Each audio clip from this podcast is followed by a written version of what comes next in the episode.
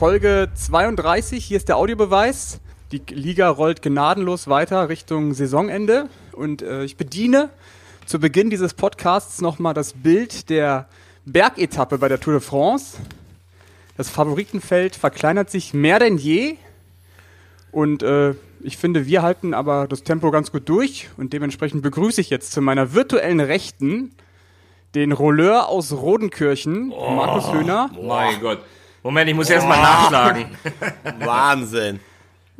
Dann den äh, Kletterer aus Klettenberg. Uh. Oh. Thomas Wagner. Ich dachte, ich dachte, du setzt mich im, du setzt mich im Besenwagen ein. Vielen Dank. Hallo, grüßt euch.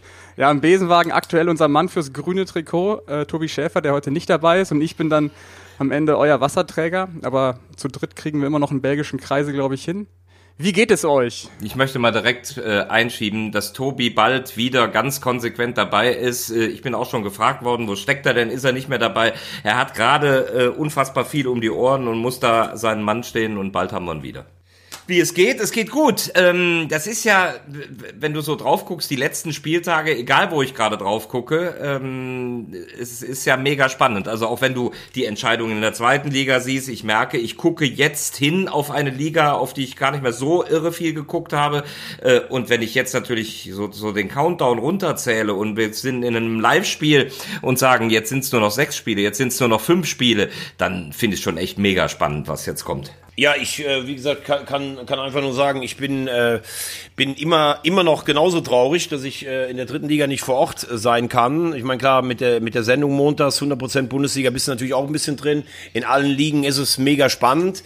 Ich finde die Taktung echt muss ich sagen, für die, für die Spieler. Ich bin ja nie einer, der sagt, äh, die Spieler sollen jammern oder sowas, aber ich finde in Richtung Muskelverletzungen und so ist das, was da jetzt gerade alle drei Tage gespielt wird, ich finde, das ist nicht mehr gesund, aber spannend ist es auf aber, jeden Fall. Ja. Sag mal, Veggie, wenn, wenn du Champions League spielst, dann hast du auch eine englische Woche nach der anderen, das ist der Pokal mittendrin. Ist das Gejammer wirklich angebracht? Ich finde, in der dritten Liga kann man, kann man da schon mal drüber jammern, denn ich glaube, da sind einfach die Rahmenbedingungen andere. Du hast nicht so gute Trainingsplätze, du hast nicht so viele Ärzte. Wenn du Champions Champions League spielst, wie Bayern oder Dortmund, da liegt jeder nach dem Spiel auf der Massagebank. Und ja. auch die haben dann alle zwei, drei aber Wochen schon mal eine Woche, wo sie auch trainieren können. Ja, aber die haben, aber trotzdem, ähm, ich meine, die haben auch Masseure in der dritten Liga, eine gewisse medizinische Möglichkeit gibt's da auch. Und so die Muskeln haben sie alle gleich, glaube ich. Ja, ich glaube, ein großes Problem, das fällt jetzt auf in der Liga, ist die Regeneration. Also es geht gar nicht genau. so um die genau. Fitness, sondern dass die Spieler regenerieren können. Also da geht's ja los mit lange Fahrten im Bus oder dann doch lieber zu Hause schlafen. Also ich glaube, es ist zum Beispiel ein großer Vorteil, wenn du unter der Woche dienstags, mittwochs zu Hause spielst und zu Hause schlafen kannst. Oder du spielst halt irgendwo äh, am Arsch der Heide und musst dann durch die Nacht fahren im Bus. Am Arsch der Heide. Ja, und, und kommst dann halt irgendwie äh, nachts um vier nach Hause, dann ist der nächste Tag auch kein guter. Also das ist schon, da trennt sich dann die Spreu vom Weizen und da entscheidet sich dann auch häufig. Und deshalb wird Markus Höhner die Wette gewinnen, dass Antwerpen aufsteigt, weil die haben 30 Spieler, die haben einen komfortablen Mannschaftsbus. Das ist jetzt, setzt sich einfach, das ist ein Ausscheidungsrennen und die Eintracht setzt sich Das durch. mit dem Bus wusste ich nicht. Da ist ein Hubkonzert. Ist der FC Meister? Nee, ich, ja, hier ist schon wieder. Habe ich was verpasst? Ich weiß, nicht, was hier, ich weiß nicht, was hier im belgischen Viertel schon wieder los ist, aber hier wird ständig gehupt. Aber gut. Ähm, ich habe hier das Fenster auf. Ja, das sind einfach sind die Feierlichkeiten, dass Köln den Klassenerhalt vielleicht schafft. ja, ganz so weit ist es ja noch nicht. Also, wir sind äh, beim Thema äh, Tabellenspitze. Vier Mannschaften setzen sich ab. Die Bayern rechnen nicht mal raus. Die haben ja anscheinend, äh, die kriegen ja den Hals nicht voll, werden in jeder Liga gefühlt Meister und stellen wahrscheinlich auch den Top-Torschützen der Liga mit Ochi Vried. Ähm, was haltet ihr von diesem Vierkampf jetzt oben an der Spitze? Wer ist da jetzt der große Favorit? Ja, ich, ich muss mich ja nach dem, nach dem Intro von Veggie, muss ich mich ja jetzt mal ganz klar nach den letzten Monaten nochmal für Eintracht Braunschweig stark reden. Ob ich da, äh, ob ich, ob ich da wirklich zu 100 Prozent hinterstehe im Moment ist jetzt mal eine andere Frage. Gefühlt sind für mich am besten drauf, äh, von den Bayern abgesehen, die wir uns gerne angucken, was ja echt äh, mega ist, was die da spielen, aber es hat ja keine Relevanz für den Ausgang, nur für die Gegner.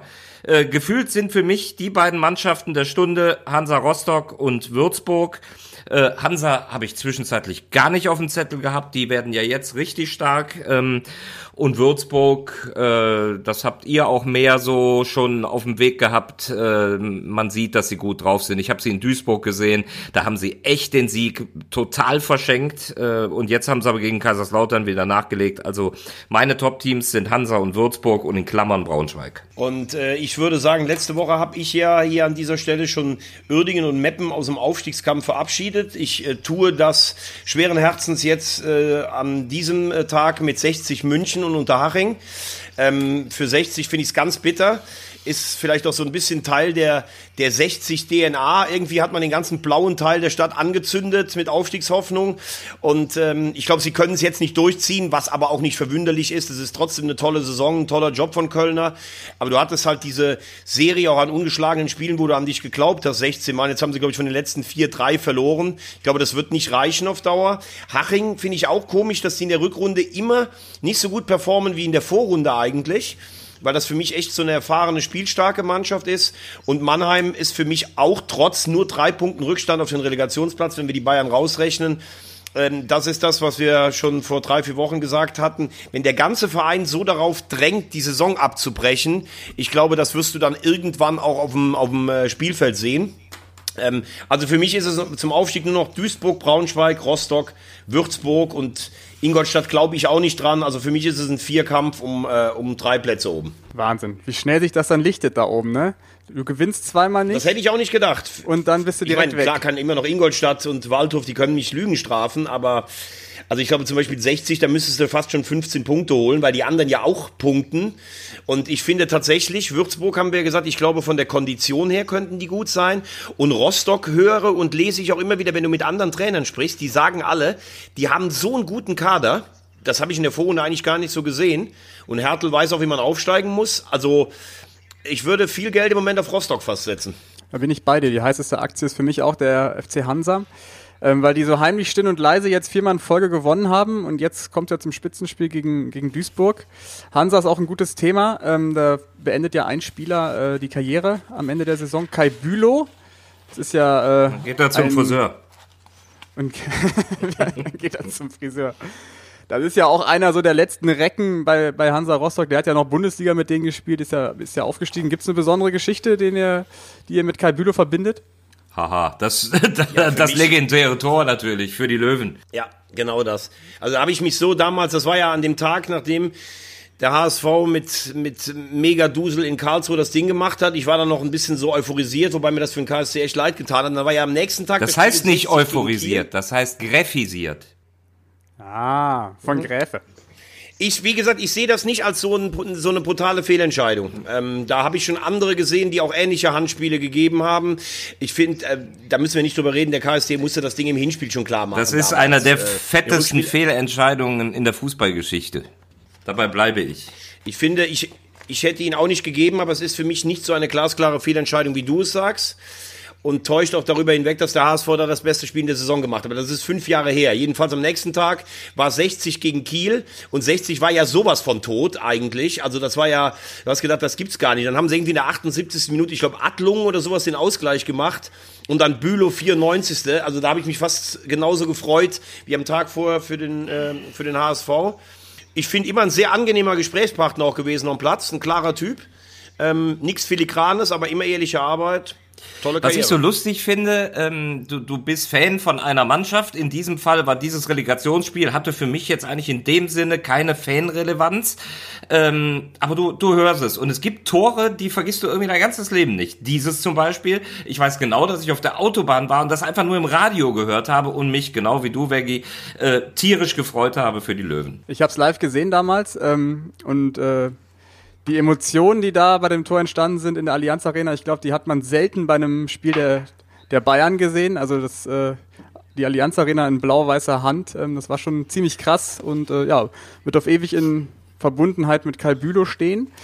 Ähm, ich springe. Nee, bleib gerade bei Bülow, weil du ihn, weil du ihn ansprichst. Es gibt ja so Personalien, so die hat man äh, auch durch Spielvorbereitung so äh, vor Augen und ich finde wirklich, dass das eine mega spezielle äh, Karriere ist. Ähm, hatte auch immer so eine gewisse emotionale Bindung dadurch, dass ich auch zu Randzeiten ganz oft äh, in Rostock war, Warnemünde gewohnt habe, haben wir neulich schon angesprochen. Ähm, der ist ein Rostocker Urgestein, ist in Rostock geboren und dann so wie so Kinderträume sich entwickeln. Der war mit acht schon in der Hansa-Jugend, 16 Jahre bei Rostock, dann nochmal sieben Jahre bei den Löwen.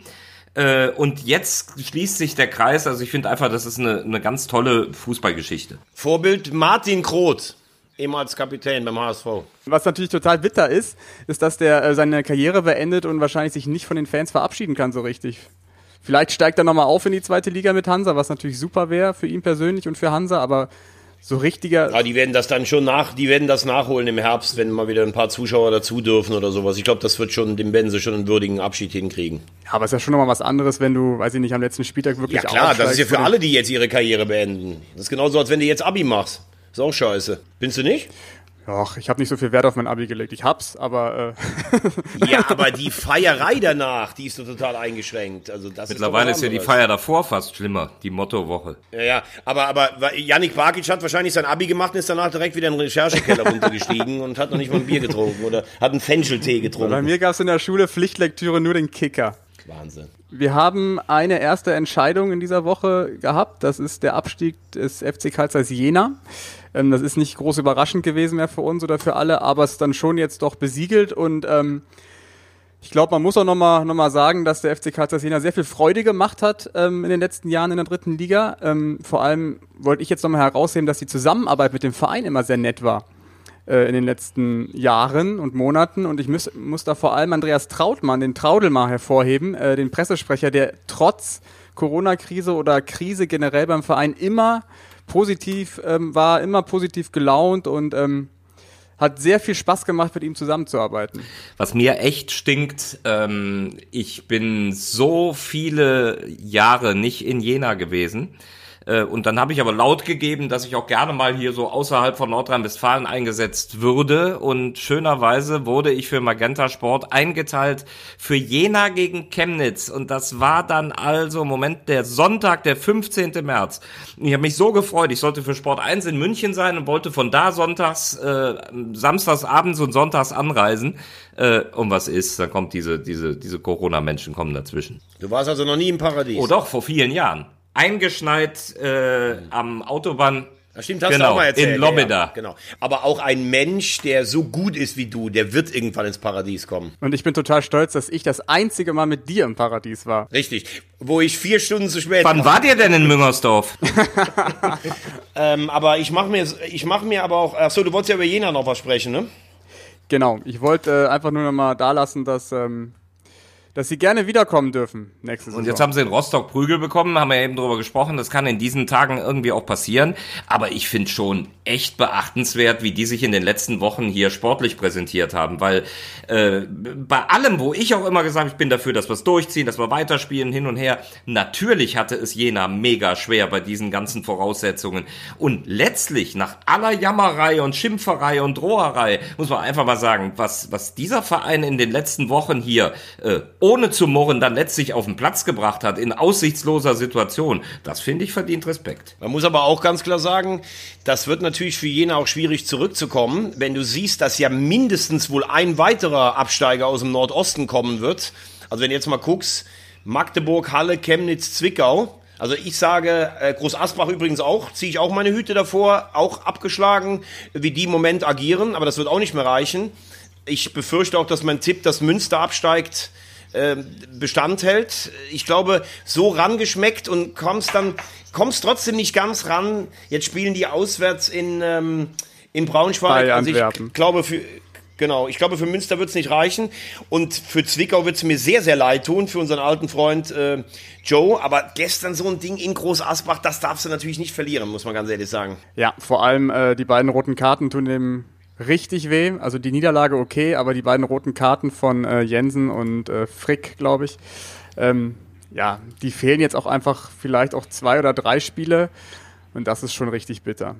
Habt ihr das Eigentor von Simon Scherder gesehen am Dienstag? Ja, es ist unfassbar. Das tut einem einfach sowas von leid. Ne? Ähm, es gibt ja Eigentore, da denkst du dir, was soll das? Ich weiß, Torben Hoffmann hat mal ein Eigentor für Bayer Leverkusen geschossen, äh, bei den Bayern, unter Christoph Daum. Und da hat er nachher da gestanden, genau. Minute. Und da hat er nachher da gestanden im Interview und gesagt, oh, Eigentor kann passieren. Nee, das Eigentor konnte nicht passieren. Das war, das sah aus wie Absicht. Aber so ein Ding hier, der arme Scherder, dann einer, der 14 Jahre verwurzelt ist mit diesem Verein, das tut einem einfach äh, als Sportler nur mega leid. Ich habe es live gesehen und äh, saß auch wirklich geschockt auf der Couch und habe mich ein bisschen zurückerinnert an die Saison von Fortuna Köln letztes Jahr. Die hatten auch super viele Nackenschläge im, im Schlusssport hingelegt. Äh, und man muss ja sagen, Scherder spielt nicht seine beste Saison. Aber in dem Spiel war er wirklich gut. Ich würde fast sagen, beste Saisonleistung. Und dann passiert ihm so ein Ding. Und das wird jetzt total schwer für Hildmann, den Jungen wieder aufzubauen. Ähm, bin gespannt, wie seine Reaktion ausfallen wird gegen seinen alten Kollegen Marco Antwerpen. Das ist aber auch eh das Problem.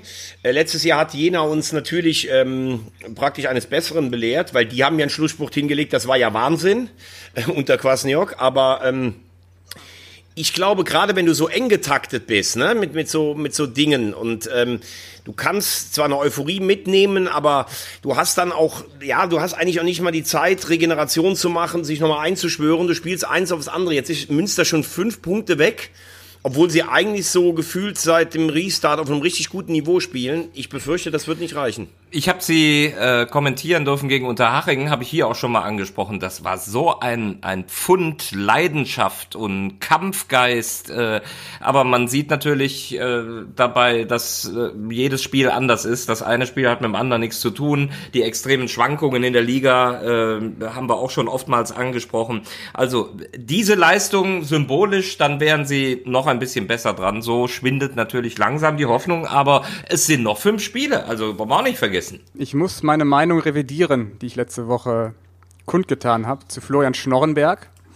Ähm, ich war ja der Ansicht, dass ähm, er nicht der richtige Mann ist für den HFC. Ähm, und ich habe ihn am Freitag gesehen gegen Meppen. Da hat der HFC einen sehr, sehr guten Auftritt hingelegt und er hat es geschafft, und das muss man wirklich sagen, wieder diese Galligkeit in die, in die Gruppe reinzubringen beim HFC. Und das hat äh, dem Verein ja lange, lange gefehlt in der Rückrunde. Und da muss ich wirklich alle Hüte ziehen vor Florian Schnorrenberg. Ähm, mit der Philosophie ist er auf dem richtigen Weg. Gebe ich dir recht. Habe ich auch falsch eingeschätzt. Aber du als Manager von Thorsten Ziegner, er hat ja ein, im Kicker ein Interview gegeben, dass der HFC mit ihm niemals Richtung Abstiegsplätze äh, gekommen wäre. War das mit dir abgestimmt und gab es eventuell Verhandlungen, dass er, der steht ja noch auf der Payroll, zurückkommt? Du kannst uns das ja jetzt ver verraten hier. Ja, also ich habe ja, ich finde es schon sehr verwunderlich, dass Thorsten Ziegner sich ausgerechnet eine Woche, nachdem man dann den neuen Trainer vorgestellt hat oder nachdem es auch Gerüchte gab, dass er zurückkommen könnte, das erste große Interview gibt. Das sagt ja schon ziemlich viel aus. Ich lese mal so ein bisschen zwischen den Zeilen. Er wurde ja gefragt, ob er denn äh, sich Gedanken gemacht hätte, wieder zurückzukommen zum HFC oder ob es Kontakt gab. Und er hat gesagt, ähm, es gab äh, im Umfeld des Vereins Spekulationen in diese Richtung, aber keinen Anruf, also habe ich mich auch damit nicht beschäftigt. Ähm, ist ja erstmal kein Dementi. Also ich glaube, dass ähm, wenn sich der HFC gemeldet hätte beim, bei Ziegner, der hätte wahrscheinlich nochmal äh, zugegriffen bei dem Angebot. Aber das Kapitel ist natürlich jetzt beendet. Aber ich glaube, das prophezeie ich jetzt hier einfach mal so, dass Thorsten Ziegner nächstes Jahr im August, September in der dritten Liga auf der Bank sitzen wird. Irgendwo. Und das würde dich sehr glücklich machen. Ja, doch. Ich will auch nur noch mal äh, erwähnen, dass ich dem Yannick völlig recht gebe, was Schnorrenberg angeht. Äh, das ist ja Wahnsinn, wie der die Kurve da gekriegt hat. Der hat ja also zweimal gewonnen und jetzt wirklich dann nur noch mit Pech in der Nachspielzeit äh, den Ausgleich kassiert. Habe ich auch so überhaupt nicht auf dem Zettel gehabt und mal gucken, wie das weitergeht. Aber was ist denn, ähm, was glaubt ihr denn unten jetzt, wenn, wenn ihr jetzt mal, also ich habe mich ja festgelegt, für mich stehen drei Absteiger fest und ja, ich glaube fast, dass es so ein bisschen auf Chemnitz, Zwickau und vielleicht sogar Viktoria Köln noch rausläuft. Ähm, ja, so richtig weg sind die ja auch noch nicht da unten. Nee, so richtig weg sind sie nicht. Der Sieg war natürlich extrem wichtig gegen 60. Ähm, wenn ich jetzt nur mal so von der Form her gehe, würde ich sagen, dass Zwickau weg ist.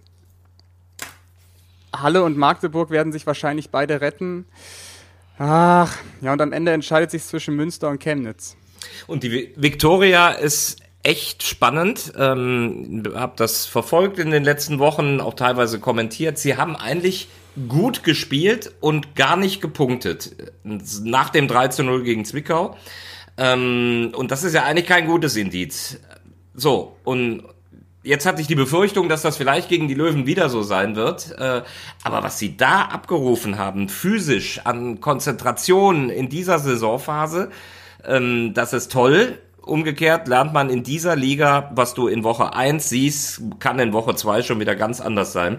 Diese, diese schwankenden Leistungen, das finde ich schon relativ auffällig, von wenigen Mannschaften abgesehen, die einen Lauf haben, wie jetzt zum Beispiel Hansa Rostock, wo man es sehr spürt.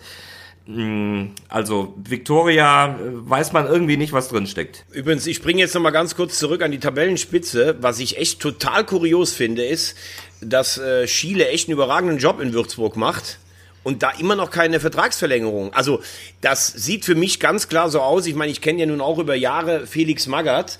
Felix Magath ist ja schon ein Typ, der sehr speziell ist. Und ihr könnt euch vielleicht noch erinnern, als wir das damals gelesen haben, der steigt ein, habe ich mal gesagt, also Magath und Schiele, das passt für mich überhaupt nicht zusammen weil da einerseits äh, Felix Magath kommt, ehemaliger Weltklasse-Spieler, als Trainer viel gewonnen, der sich sicherlich auch so ein bisschen als Elder Statesman im Fußball sieht und dann Michael Schiele, eher so ein bisschen hemdsärmeliger ähm, äh, Typ an der, an der Linie, ähm, weil was der da geleistet hat in, in, in Würzburg, in jeder Saison, das verdient Respekt und im Moment ist es richtig stark, wie die das von hinten aufrollen. Du musst doch normalerweise mit dem den Vertrag verlängern. Und je länger du zögerst, umso schwieriger wird es ja auch irgendwann vielleicht ähm, äh, das überhaupt noch zu verkaufen. Das spricht ja schon fast dafür, dass sie nicht verlängern wollen, weil normalerweise müsstest genau. du es in der Situation machen und deswegen habe ich auch das Gefühl, äh, dass sie da anders planen, äh, dass sie aber erstmal sagen, wir wollen das Projekt nicht gefährden, dass er die Mannschaft äh, vielleicht doch hochführt. Was sagt er denn zu Bernd Hollerbach? Komisch, der, also der hört jetzt gerade auf in Belgien, der wäre wieder frei. Als Magath-Getreuer, der sich auch in Würzburg gut auskennt, äh, der dort auch Erfolg hatte, auch Misserfolg. Wie wäre das denn? Boah, da bringst du natürlich jetzt nochmal einen Namen ins Spiel. Das wäre weiß ich nicht, ob der das dann nochmal machen würde. Ich fände es ich fänd's halt krass, wenn, wenn Schiele das wirklich durchzieht mit Würzburg und in die zweite Liga aufsteigt und das kannst du ja gar nicht kommunizieren, dass du dann nicht mit ihm verlängerst. Mm. Also, wie wäre das? Da, ja, das ist ja eine spannende Frage. Machst du Trainerentscheidungen immer nur vom momentanen Erfolg oder Misserfolg abhängig? Oder gerade bei diesem Modell, es hat jemand Erfolg, kannst du dich dann nicht trennen? Ähm, die Diskussion, mir fällt gerade ein, es gab sie einst hier vor nicht so langer Zeit, Markus Anfang, Tabellenführer, erster FC Köln, kannst du den rausschmeißen oder nicht? Ich sage, in diesem Fall war es die richtige Entscheidung. Äh, ein Trainer, der aufsteigt, äh, kann man den nicht wegnehmen und sagen, perspektivisch äh, ist es sinnvoller, mit einem anderen zusammenzuarbeiten? Aber in dem Falle, in dem Falle finde ich, hinkt der Vergleich ein bisschen, weil der FC hatte damals das meiste Geld und die beste Mannschaft ist aufgestiegen und das hätten sie auch mit Anfang geschafft, ja, ist richtig. Da geht's ja jetzt aber nicht Aber trotzdem, nein, aber es geht darum, dass wenn du als Michael Schiele mit Würzburg aufsteigst, das ist doch eine viel größere Leistung, weil Würzburg ist, glaube ich, in der Etat-Tabelle irgendwo im Mittelfeld. Das ist eine, eine, richtige Überraschung. Du kannst meiner Meinung nach noch jemand, der seit drei Jahren so super arbeitet wie Schiele da und jetzt vielleicht aufsteigt oder knapp nicht, also den zu entlassen, das wäre ja Wahnsinn. Und um die Frage nach Hollerbach zu beantworten, äh, Hollerbach hatte genau in einer Konstellation Erfolg damals, als er antrat in Würzburg. Die, hat, die haben alles in Grund und Boden gerammt, weil sie konditionell fit waren. Ein halbes Jahr in der zweiten Liga ging das noch gut. Nachher sind sie hinten raus, ich glaube, die haben 17 Spiele nicht gewonnen, sind sie abgestiegen. Und ähm, jetzt ist er nach Belgien gegangen. Also ich habe ihn beim HSV erlebt. Da muss ich ganz klar sagen, bei allem Respekt vor Bernd Hollerbach in seiner Spielerkarriere und bei allem Respekt, was er da in Würzburg gemacht hat, kein Trainer, ähm, den du heute noch bringen kannst. Der geht nur auf Rennen und Laufen und sowas, aber ich, ich finde, Würzburg spielt auch einen richtig taktisch guten Fußball. Ähm, jetzt nur noch mal gerade Vergleich Köln hat jetzt gar nichts mit Kohle zu tun. Es geht darum, wie, äh, wann treffe ich Personalentscheidungen, möglicherweise auch unpopuläre in der Außendarstellung, wenn sie intern als richtig angesehen werden. Dann Budgets spielen jetzt mal keine Rolle. Zweitens, wenn der Schiele äh, aufsteigt, ist das eine Sache, aber du brauchst ja einen Trainer, magst du recht haben, das äh, Hollerbach war gerade nur mal emotional gemeint. Du brauchst einen Trainer, der eine Perspektive hat in der zweiten Liga. Und ob das Schiele dann hat, wenn er aufsteigt in die zweite, ist eine Sache. In der zweiten bleiben, ist vermeintlich eine andere. Ich, ich beobachte Schiele zum Beispiel auch immer unter einem anderen Aspekt. Ich finde zum Beispiel in Duisburg ähm, hat er schlecht gewechselt. Das ist mein, meine Auffassung von Fußball. Er hat in der 64. Minute bei, bei Überlegenheit einen Stürmer aufgelöst. Veggie, wir haben oft über sowas diskutiert. Das ist nicht meine Philosophie, wie ich einen Spieler im Leben halte. Und du konntest zugucken, wie ab dieser 64. Minute die Mannschaft sukzessive äh, gegen einen schwächeren Gegner immer mehr hinten reingerutscht ist und das Spiel aus der Hand gegeben hat. Das war für mich kein Zufall. So, und sind Aspekte, die man auch beobachten muss. Also prinzipiell muss man natürlich nicht mit einem Aufstiegstrainer verlängern, das äh, ist ja klar. Aber ich glaube, im Fall Würzburg und Schiele wäre es schon kontraproduktiv, weil alles das, wofür Würzburg steht, ähm, wofür dieser Erfolg steht, steht einfach in Verbindung mit äh, Michael Schiele. Auch die Mannschaft ist ja komplett seine und die stehen halt komplett hinter dem. Du müsstest ja so viel verändern dann auch in der Mannschaft. Ich glaube, Veränderung birgt auch immer eine hohe, ein hohes Risiko und das wäre dann äh, in Summe wahrscheinlich auch ein teurer Weg und ein sehr riskanter Weg. Vielleicht geht er auch nach Chile. ja, ist ja gut. Ui, ui, ui, ui, ui, ui. Colo, Colo. ähm, aber äh, man muss auch sagen, wir wissen ja alle, wie das ist. Ne? Selbst wenn du einen erfolgreichen Trainer rauswirfst, dann ist irgendwann ein neuer da, dann groovt sich das ein und dann ist die Frage, hat der Neue auch Erfolg? Aber es wäre für mich auch gerade in einem Club, der ja schon so ein bisschen auch immer mit der Attitüde kommt, sehr familiär zu sein. Und äh, Yannick hat was gesagt. Du würdest jetzt als Würzburg nicht aufsteigen und sieben oder acht neue richtig äh, gro großartige Zweitligakicker holen. Das ist eine Mannschaft, der bekommt jedes Jahr zu Saisonbeginn eigentlich die besten Spieler rausgebrochen und am Ende spielen sie doch wieder unter den ersten fünf, sechs mit. Das finde ich schon eine Leistung. Heißt nicht, dass der auch mal falsch wechselt, aber eine Mannschaft entwickeln, und einen technisch gepflegten Fußball. Also ich habe mit Würzburg gar nichts am Hut. Also denkt jetzt nicht, weil ich, weil, weil das auch Rothosen sind, dass ich jetzt Würzburg-Fan ja, bin. Doch, Aber doch. ich finde, da wird, da wird einfach, ne, da wird gut gearbeitet in den letzten Jahren. Und das ist auch, wir haben Schiele auch schon mal kritisiert hier, weil er sich oft früher hingestellt hat, immer alles auf den Schiedsrichter geschoben und sowas. Das hat mir auch nicht gefallen. Aber wenn ich sehe, was ein Trainer macht, wenn er ein Material zur Verfügung hat und auch in Entwicklung, dass die am Ende der Saison immer besser werden, das spricht schon eindeutig für ihn. Oder ist da doch was dran mit den Rothosen? Veggie und Würzburg. Nein. Hast du nicht, hast du nicht diese Woche, ah, hast, hast du nicht diese Woche Bilder verschickt in der WhatsApp-Gruppe vom Würzburger Hauptbahnhof? Äh, Ein Standort habe ich geschickt. ja, ich habe, äh, ich habe eine Nähe zu Aha. Würzburg. Jetzt denk doch mal nach, wenn ich in Würzburg bin und Schiele ist umstritten und ich kenne Magath. Was könnte das denn heißen? Oh Gott. ich will es mir gar nicht ausmalen. Cheftrainer am Dalle. Ich will es mir gar nicht ausmalen. Du hast ja sowieso schon unter der Woche einen großen Erfolg gefeiert. Das muss ich hier auch mal kurz loswerden. Ähm, du bist ja mittlerweile in der, ja, wie soll man sagen, in der Elite-Liga bei Instagram, oder nicht? Der blaue Haken. Das, was viele Drittligaspieler gerne, gerne hätten, hast du, Veggie. Wahnsinn, Wahnsinn. Ja, ich wusste ganz ehrlich, ich wusste gar nicht, dass das so wichtig ist, aber ich habe letztes Mal hab in der Kneipe habe ich erlebt. Ähm, da saß jemand neben mir und dann kamen wir da mit ein paar Mädels ins Gespräch und dann sagten die, seid auf Instagram oder sowas und dann ja und dann guckt die bei dem drauf und dann sagt die so, boah, du hast ja einen blauen Haken. und da habe ich gedacht, okay, da muss ich mich jetzt dann auch mal drum kümmern. ja, schönen Gruß dann an äh, Christian Straßburger und Muffutz, die das Ganze, glaube ich, für dich geregelt haben. Also Mufus hat mir die richtigen Wege gezeigt, ganz genau. Alles klar. Gut, ähm, hätten wir das auch geklärt. Jetzt äh, kommen wir zu einem Thema, was wir leider anschneiden müssen. Äh, der FCK. Große finanzielle Probleme. Das, ähm, der Begriff Insolvenz schwebt über den Betzenberg. Wie habt ihr die Nachricht aufgenommen und was sagt ihr dazu? Wenn ich anfangen darf, ähm, das sind sehr viele, äh, sehr viele Aspekte. A, kannst du das sicherlich im, äh, in der momentanen Situation machen, diese Planinsolvenz, weil du keine neun Punkte abgezogen bekommst und damit äh, in ganz große Abschiedsgefahr wärst. Ähm, ich habe mich ein bisschen gewundert. Ich habe Markus Merck vor, vor zehn Wochen gesehen oder vor drei Monaten beim Doppelpass wo er gesagt hat, ähm, ja, wir sind in aussichtsreichen äh, Verhandlungen mit einem Einstieg, Investor, vielleicht auch der Bäcker aus, aus Luxemburg. Klar, Corona hat dem FCK auch nicht gut getan, das ist ja auch ganz klar. Ähm, aber es ist eigentlich also die Strahlkraft scheint zumindest auf Investoren jetzt auch nicht so groß, dass direkt einer reingeht. Und wenn ich dann höre, es ging in dem Vergleichen, dem Schuldenschnitt, den sie machen wollten, mit Investoren darum, dass die nur 10% ihrer Kohle bekommen, Gut, also da muss ich ganz ehrlich sagen, das hätte ich vielleicht als Gläubiger dann auch nicht gemacht. Also 10 Prozent, was ist das denn? Ne? So, und dann zu sagen, wir machen die Insolvenz, ähm, kann in dem Falle tatsächlich wohl eine Chance sein, aber jetzt muss natürlich gut gearbeitet werden, denn wenn du schon mal Insolvenz warst, trotz aller Faszination Fußball, wir erleben ja eh schon, wenn du siehst, Fernseheinschaltquoten und so, also der Fußball hat gelitten, das muss man ganz ehrlich sagen. Die Leute waren noch nie so weit weg vom Fußball wie im Moment. Da darfst du jetzt auch nicht mehr viel falsch machen in Laute. Ja, also dem kann, kann ich äh, nicht viel folgen lassen, weil du bist da äh, noch intensiver drin im Thema. Äh, jetzt soll es eben dieses Insolvenzverfahren in Eigenverwaltung wohl geben. Das ist ganz schwer zu beurteilen. Wie nah sind sie dran, neue Investoren zu finden? Das können wir nicht wissen. Wenn es ihnen gelingt, dann kann das natürlich eine Chance sein, den Verein wieder neu aufzustellen. Ich finde, es ist äh, ein bisschen ein Stück weit eine Ohrfeige für die Vereine, die natürlich im sauber Klar, wirtschaften. Ja. Dass sich ein Verein, der jetzt wirklich seit vielen, vielen Jahren äh, missgewirtschaftet hat, auf einen Schlag äh, sich sauber waschen kann.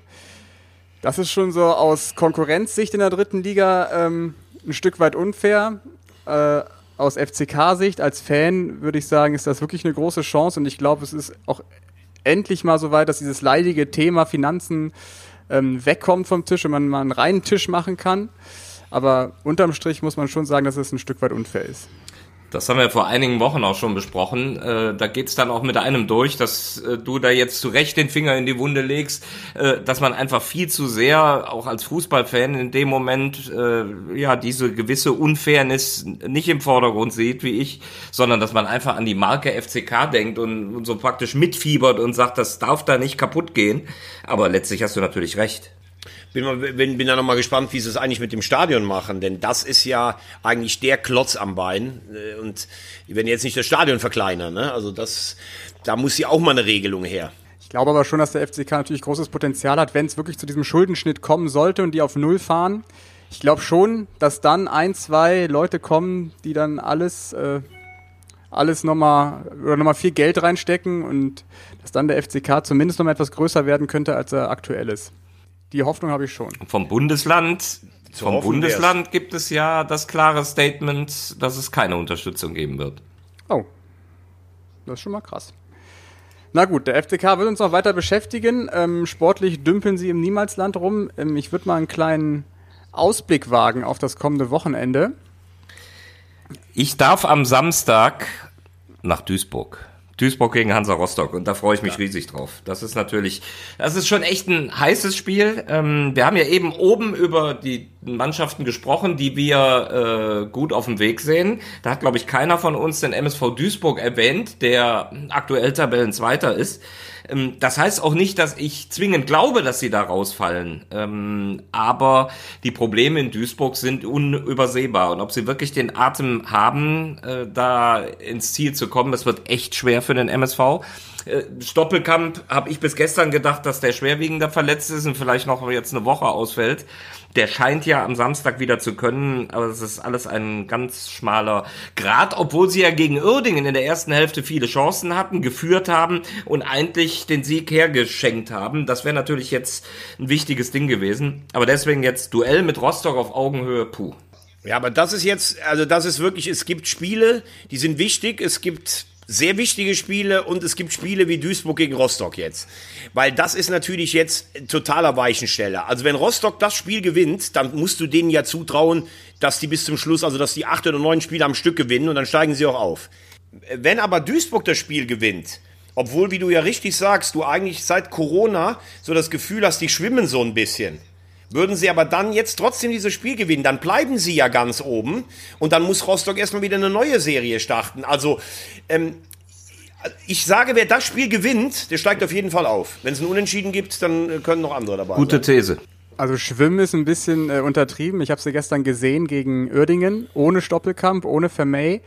Ähm, das sah anfangs in der ersten halben Stunde richtig gut aus. Da hätten sie eigentlich 2-3-0 führen müssen. Ähm, dann kriegen sie in der zweiten Halbzeit dieses dämliche Gegentor, Fehler von Leo Weinkauf, richtig bitter. was mich verwundert hat, dass im Anschluss an dieses Gegentor, an dieses 1-1, dass da null Körpersprache mehr war. Die gefühlt haben sie wie ein Absteiger gespielt, nach dem Motto, wir haben nur noch Angst, irgendwie ein Gegentor zu kassieren und der KfC hätte eigentlich am Ende noch gewinnen müssen. Das macht nicht besonders Aber viel ich sage Mut. deshalb schwimmen, Janik. Janik, ich sage deshalb schwimmen, weil sie waren natürlich auch nie so souverän weit weg, wie man vielleicht dachte, weil sie dauernd auf einstanden. Das ist ja auch immer so eine Rechnung, wenn ich höre, ja, Borussia Mönchengladbach muss jetzt unzufrieden sein, wenn sie Fünfter wären, weil sie so lange Tabellenführer waren. Die waren immer Tabellenführer mit einem Punkt Vorsprung oder sowas, ne? So, dann hat Duisburg vor der Corona-Pause wirklich eine richtig schwache Phase gehabt und dann haben sie gegen Magdeburg diesen Kampf, diesen Arbeitssieg gehabt. Kommen aus Corona raus, spielen gegen Jena nur unentschieden, gewinnen aber dann gegen Chemnitz im Schlussspurt. Dann liegen sie gegen Würzburg zurück und schießen in der 94. Minute den Ausgleich. Also sie wehren sich ja dagegen. Und ich sehe das genauso wie du. Man, man, man spürt die Verunsicherung, man spürt die Angst, aber sie sind immer noch, wenn wir die Bayern jetzt mal rausrechnen, sind sie immer noch Erster. Sie haben aber eigentlich nach Corona, ne, haben sie aber nur ein überzeugendes Spiel gehabt, das in Kaiserslautern. Ansonsten ist das, merkst du einfach, dass das fragil ist. Es gibt ja auch Gründe davor. Die haben, hast du eben schon angesprochen, dass die die Kaderbreite natürlich im Moment äh, hilft. Sehe ich übrigens mehr als Option als die Geschichte mit dem Bus und den Masseuren, ähm, dass du da einfach ein bisschen durchwechseln kannst. Das Problem hat Duisburg. Jetzt ist der Vermey auch wieder ausgefallen. Äh, dafür ist die lustige Geschichte, dass der kleine Cavena da plötzlich äh, relativ gut reinwächst. Und trotzdem merkst du, es ist immer wackelig und die sind Zehnter in der Rückrundentabelle. Das ist, es wird schwer. Also Duisburg performt sozusagen auf der letzten Rille. Ja. Ähm, meine Reise geht nach Mannheim zu der Buwe. Es ist vielleicht, äh, ich glaube, rechnerisch kann es möglich sein, dass ähm, Groß Asbach an diesem Tag absteigt. Mannheim gegen Groß Asbach darf ich äh, begleiten. Und äh, Veggi, wir wollen dich nicht vergessen. Ich habe gerade mal nachgeschaut am Sonntag. Was machst du Sonntag um 15.30 Uhr, Veggi? Da guckt er sich die Schlussphase von Meppen gegen Unterhaching an. Ach nee. Ich fahre wahrscheinlich äh, nach, äh, nach Andernach in meine alte Heimat zu meinem Freund und HSV-Kollegen Paddy und werde mir mit wahrscheinlich viel äh, nervenberuhigendem Bier ähm, das Spiel im höchsten Fußballstadion Deutschlands äh, in der Voigt Arena, 555 Meter über normal Null, Heidenheim gegen den HSV angucken und mit einem Ohr natürlich dem, äh, mit einem Ohr natürlich dem ruhmreichen Glub lauschen, wenn er Stuttgart schlägt. Veggie, Wahnsinn. das ist alles nicht gut für dich. Das ist nicht gut für deine Gesundheit. Ich mache mir echt Sorgen um dein Ja, Herz. das stimmt. Soll ich euch was sagen? Ich hatte ein paar Spiele, wo ich wirklich dachte, ich kann mir die Spiele nicht mehr angucken. Es ist wirklich so, weil es mich mehr aufregt als jemals zuvor, obwohl man doch irgendwann mal gelassener sein müsste.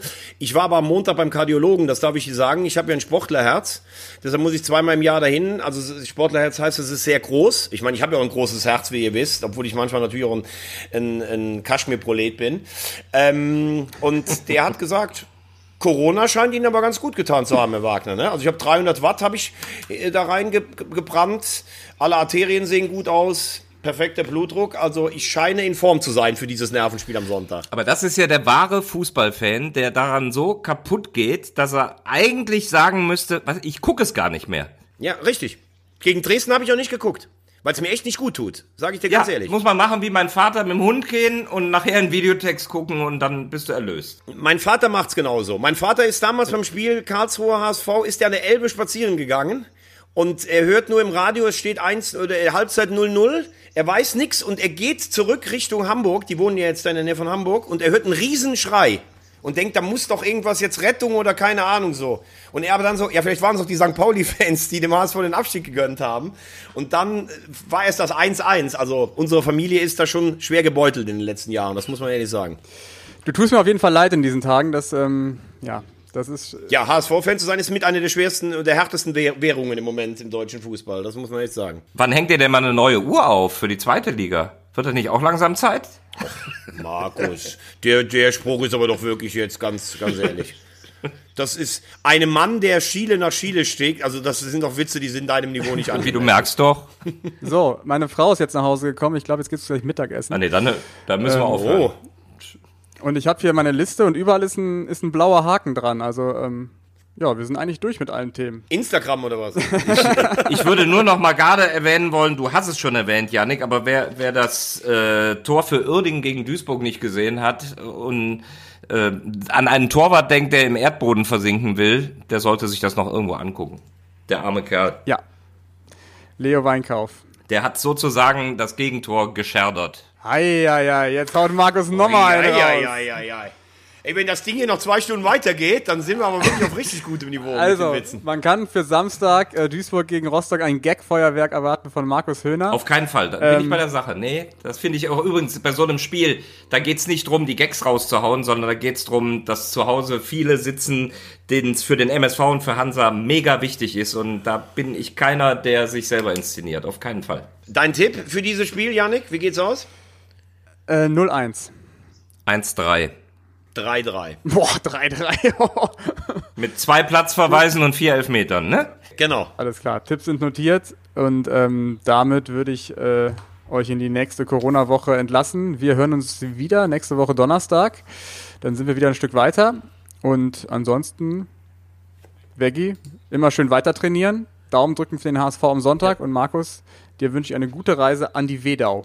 Danke, und dann geht's weiter ins Dir Emsland. Guten, Ab guten Appetit. Gut, ja, Dankeschön. Genau, lass dir schmecken. Gut, habt euch wohl. Tschüss. Ciao. Tschö.